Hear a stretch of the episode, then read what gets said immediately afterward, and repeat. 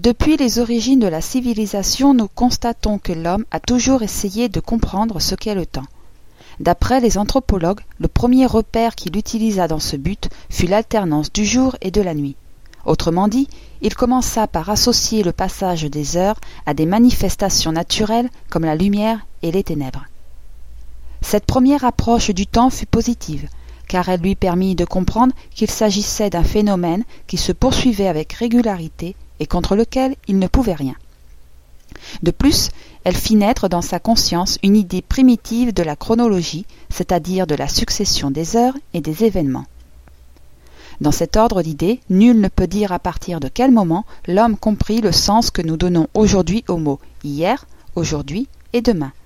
Mais lorsqu'il eut accès à ces trois dimensions majeures du temps, sa vie consciente en fut radicalement transformée, car elle-même se trouva divisée entre le passé, le présent et le futur. Accordant une importance de plus en plus grande au fractionnement du temps, il conçut des instruments de plus en plus précis pour le mesurer, de manière à pouvoir disposer d'un cadre de référence pour planifier au mieux ses activités journalières. Le temps devint ainsi pour l'homme un élément fondamental de son existence, au même titre que la nourriture dont il avait besoin pour survivre. L'espace tel qu'il est défini dans la plupart des dictionnaires est l'étendue plus ou moins limitée qui sépare et entoure les objets. Cette étendue, toujours d'après les définitions courantes, est à l'origine des trois dimensions que l'homme peut percevoir et qui sont la longueur, la largeur et la hauteur, que l'on assimile parfois à l'épaisseur. Dans sa vie quotidienne, l'homme est devenu incapable de dissocier le temps de l'espace.